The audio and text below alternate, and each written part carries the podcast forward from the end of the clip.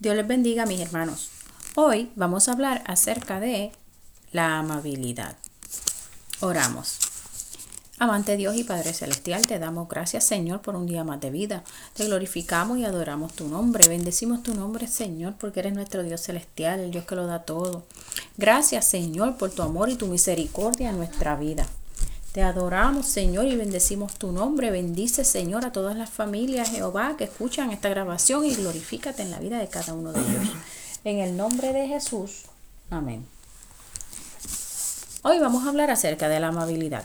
La amabilidad es tratar a las personas con consideración y, y respeto en todo momento. Tenemos que tener cuidado de ser bien amables, especialmente con nuestra familia. La manera en que nosotros nos relacionamos con la familia también va a impactar la manera en que nos relacionamos con las personas de afuera. La amabilidad es tener una consideración, una sutileza con las personas que están alrededor tuyo. Es tener un tacto. Dios se da cuenta de todo eso y el Espíritu Santo te ayuda a tener mansedumbre y tolerancia. Entonces, ser amable y tener consideración es tratar a las personas con buenas maneras, eh, con buenas maneras y mucho respeto de los más chiquitos hasta los más grandes. Imaginarnos que la manera en que tú seas con las personas es de la misma manera en que nosotros vamos a encontrar que las personas son con nosotros. Así que si nos portamos bien con nuestra familia, si nosotros hablamos con tonos de voz angelicales, si somos tardos para la ira, si hablamos con detenimiento, con entendimiento, si tocamos y agarramos a las personas con sutileza y eh, lo que nosotros vemos alrededor, y damos lo que indica paz y amor, entonces nosotros vamos a encontrar eso en el futuro. Dios quiere que seamos personas que seamos mansos, tranquilos, con paz, con armonía con nosotros y con las personas alrededor de nosotros. ¿Cómo Dios hace una persona sutil? Pues está la manera buena, que es cuando nosotros practicamos la mansedumbre, estar tranquilo, tener buenas maneras, ser pacífico, contestar con oraciones completas, utilizar las palabras eh, eh, cada vez que nos dirijamos a nuestros familiares, tener un tono de voz suave y con palabras que edifiquen. Eh, mirar a las personas cuando le hablas, mirar a las personas a los ojos cuando le hablas, utilizar palabras como por favor, gracias, salud, de nada, por favor. Así que tomarte, tomarse nuestro tiempo, tener eh, buenas maneras con las personas. Eh, por ejemplo, para alguna cosa que eh, la manera en que Dios, Dios hace que nosotros tengamos todas esas sutilezas, por ejemplo, cuando nosotros nos tomamos tiempo para hacer algún trabajo que requiere concentración o hacemos trabajos con las manos, nosotros estamos desarrollando que tener tacto, tener tacto con las manos. Así que eh, es algo bueno, es algo bueno.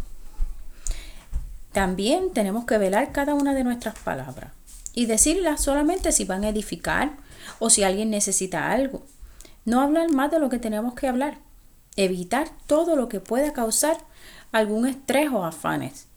Y tratar a las personas como te gusta que te traten a ti. Para ver por qué Dios requiere que nosotros los cristianos y, cada ser humano, cualquier ser humano se beneficia realmente de, tener un, un carácter apacible y ser amable. ¿Por qué Dios requiere que tengamos ese carácter manso? Vamos a leer Mateo capítulo 26 versos 47 al 56. Dice de la siguiente manera. Leemos la palabra de Dios en el nombre del Padre, del Hijo y del Espíritu Santo. Mientras todavía hablaba, vino Judas, uno de los doce, y con él mucha gente con espadas y palos, de parte de los principales sacerdotes y de los ancianos del pueblo. Y el que le entregaba les había dado señal, diciendo, Al que yo besare, ese es, prendedle. Y enseguida se acercó a Jesús y dijo, Salve, maestro, y le besó. Y Jesús le dijo, Amigo, ¿a qué vienes? Entonces se acercaron y echaron mano a Jesús y le prendieron.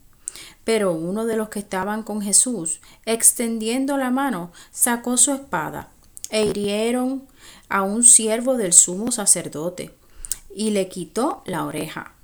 Entonces Jesús le dijo, Vuelve tu espada a su lugar, porque todos los que tomen espada, a espada perecerán.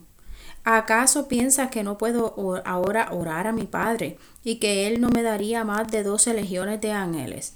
Pero ¿cómo entonces se cumplirían las escrituras de que es necesario que así se haga? En aquella hora dijo Jesús a la gente, como contra, como contra ladrón habéis salido con espadas y con palos para prenderme. Cada día me sentaba con vosotros enseñando en el templo y no me prendisteis. Mas todo esto sucede para que se cumplan las escrituras de los profetas. Entonces todos los discípulos, dejándole, huyeron. También podemos ver eh, cómo Jesús actuó con la persona que, eh, que cuando sacaron la espada lo hirieron. En Lucas 22, del 47 al 53 Vamos a buscarlo un momento. Lucas 22, del 47 al 53, que dice de la siguiente manera.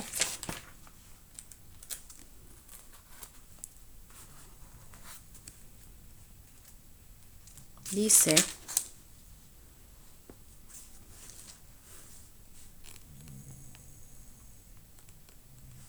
mientras él aún hablaba, se presentó una turba y el que se llamaba Judas, uno de los doce, iba al frente de ellos y se acercó hasta Jesús para besarle. Entonces Jesús le dijo, Judas, con un beso entregas al Hijo del Hombre. Viendo los que estaban con él, lo que había de acontecer, le dijeron, Señor, heriremos espada. Y uno de ellos hirió a un siervo del sumo sacerdote y le cortó la oreja derecha. Entonces respondiendo Jesús dijo, Basta ya, dejad y tocando su oreja le sanó.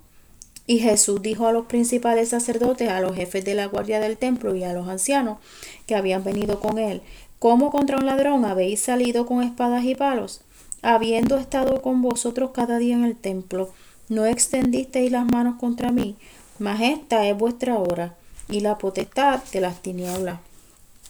Entonces podemos ver cómo, eh, qué pasó, qué pasó cuando arrestaron a Jesús, cuando arrestaron a Jesús, como Jesús le dijo a el, uno de los discípulos que sacó la espada y cortó la oreja de, una de las personas que había que, que, eh, que hirió a un siervo del sumo sacerdote. ¿Qué pasó? Que le dijo Jesús. Entonces le dijo, dice, entonces le dijo, vuelve tu espada a su lugar porque todos los que tomen espada, a espada perecerán. Y eso lo que quiere decir es, no tomes espada, no tomes espada porque, así como dijo Jesús, todos los que tomen espada, a espada perecerán. Eh, también quiero leer eh, eh, Mateo capítulo 27, versos 3 al 10 que es cuando Judas se arrepiente de haber traicionado a Jesús, donde dice, entonces Judas, el que le había entregado, viendo que era condenado, devolvió arrepentido las treinta piezas de plata a los principales sacerdotes y a los ancianos, diciendo, yo he pecado, entregando sangre inocente. Mas ellos dijeron, ¿qué nos importa a nosotros? Allá tú. Y arrojando las piezas de plata en el templo salió y fue y cercó. Y los principales sacerdotes tomando las piezas de plata dijeron, no es lícito echarlas en el tesoro de las ofrendas porque es precio de sangre. Y después de consultar, compraron con ellas el campo del alfarero para sepultura de los extranjeros, por lo cual aquel campo se llama hasta el día de hoy campo de sangre. Así se cumplió lo dicho por el profeta Jeremías cuando dijo, y tomaron las treinta piezas de plata precio del apreciado, según precio puesto por los hijos de Israel, y las dieron para el campo del alfarero, como me ordenó el Señor. Entonces podemos ver que ahí están las consecuencias, las consecuencias. Eh, primero, cuando Jesús le dice, si a espada, eh, si a espada eh, hieres, a espada serás herido, ¿verdad? Y también vemos las consecuencias de Judas cuando traicionó a Jesús. ¿Qué le pasó? tuvo una, eh, tuvo un final que, que un final que no, no, es, no es tan agradable, ¿verdad? Que, que no es agradable, que eso no es un final que, que nosotros queremos, sino que queremos que un final eh, de victoria, un final donde tengamos este, de, que vayamos en paz con Dios, ¿no? Y entonces, de esa manera, nosotros podemos ver los resultados que es primero Jesús aclarando y especificando ¿Qué resultado obtiene una persona de hacer un de hacerle un mal al otro? Jesús mismo diciéndolo. Y segundo, el, eh, podemos ver qué pasó cuando Judas traicionó a Jesús y cómo le fue. Y de esa misma manera, pues tenemos que aprender que es mejor hacer la paz con todo lo que veamos a de, de, la, de, una manera que nosotros podamos cumplir la palabra del Señor y estar, em, eh, eh, tener la palabra del Señor presente, tener el carácter cristiano que Dios quiere que nosotros tengamos. Em, repito, estas cosas también podemos aprenderlas, podemos ser amables, eh, si, eh, haciéndolo un hábito, haciéndolo un hábito. Y se requiere una madurez para hacerlo, se requiere una madurez para hacerlo, eh, pero el hábito es algo bueno que es, como se comienza con los niños, ¿verdad? Que es la mejor manera, la mejor manera que, te, puede suceder es que tú habitualmente te enseñaron a, a tener amabilidad con otras personas. Y pues los niños nos ven a nosotros y nos imitan. Por eso es bueno eh, tener esas consideraciones y ese respeto para con todos. Eh,